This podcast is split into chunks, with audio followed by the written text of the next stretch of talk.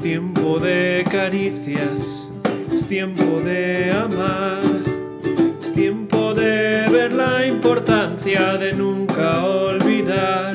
Ha llegado el tiempo.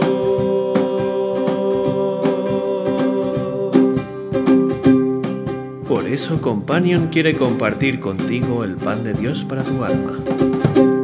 Salmo 137, versículo 4.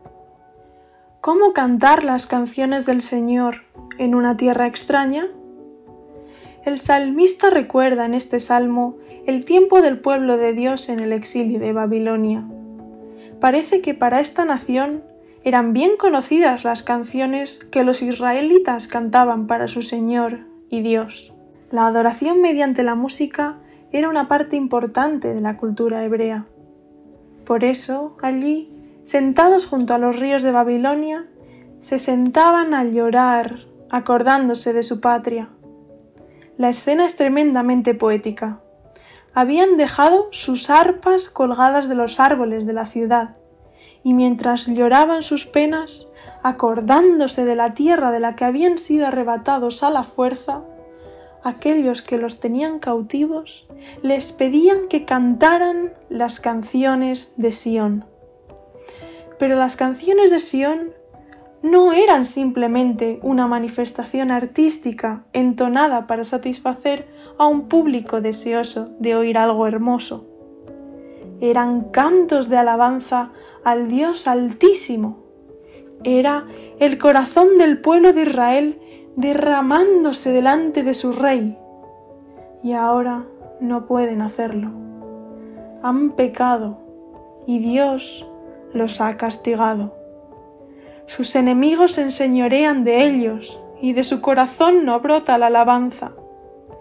El recuerdo del dolor experimentado por la ciudad de Jerusalén en su caída frente a los ejércitos extranjeros les cierra las gargantas y no pueden cantar. ¿Cómo cantar canciones del Señor en una tierra extraña? En esta vida muchos acontecimientos pueden hacernos sentir que estamos en una tierra extraña. El problema del pueblo de Dios en este salmo es que estaban lejos de su tierra y lejos de Dios por su pecado. Pero Dios estaba cada día gritándoles por medio de los profetas que se volvieran a Él en busca de restauración. Nuestro pecado nos hace sentir muchas veces que estamos en tierra extraña. Nos impide cantar a nuestro Dios. No sale gratitud y alabanza de nuestra boca, porque vemos que estamos experimentando lejanía de la presencia que nos trae gozo y paz al alma y que pone en nosotros un cántico nuevo. Hay veces que nos encontramos en una tierra extraña simplemente porque estamos en un mundo caído que nos empuja a situaciones que no queremos y que nos causan mucho dolor. Aquí tampoco es fácil que salgan de nuestra boca cánticos de alabanza. ¿Cómo entonces volvemos a casa desde esa tierra extraña? recordando pues que Dios nos llama a repetirnos, que nos ofrece perdón a través del sacrificio del Mesías que esperaba el pueblo de Israel y que nosotros ya hemos conocido. Y cuando las olas del dolor y la incertidumbre nos arrasan en este mundo caído, recordemos que estamos aquí de paso, que Jesús vino a abrirnos las puertas de la tierra prometida y que ya vamos caminando hacia allá.